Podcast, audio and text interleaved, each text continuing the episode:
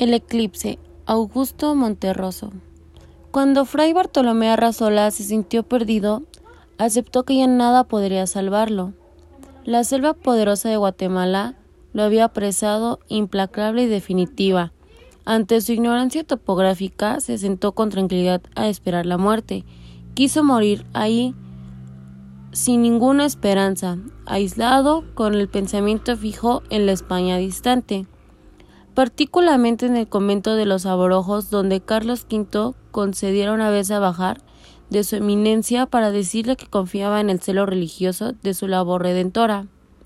Al despertar se encontró rodeado por un grupo de indígenas de rostro impasible que se disponían a sacrificarlo ante un altar. Un altar que a Bartolomé le pareció como el lecho en que descansaría. Al fin de sus temores, de su destino, de sí mismo. Tres años en el país le habían conferido un mediano dominio de las lenguas nativas. Intentó algo, dijo algunas palabras que fueron comprendidas.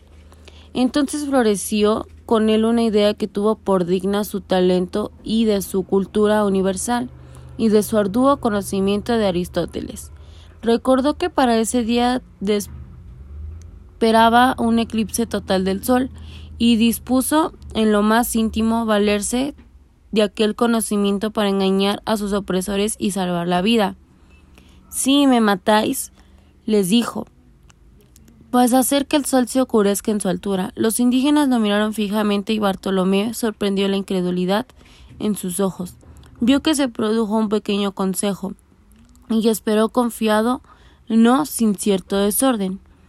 Dos horas después del corazón de Fray Bartolomé Arrazola chorreaba su sangre vehemente sobre la piedra de los sacrificios, brillante bajo la opaca luz de un sol eclipsado, mientras uno de los indígenas recitaba sin ninguna inflexión de voz, sin prisa, una por una, las infinitas fechas en que se producían eclipses solares y lunares, que los astrónomos de la comunidad maya habían previsto y anotado en sus códices sin la valiosa ayuda de Aristóteles.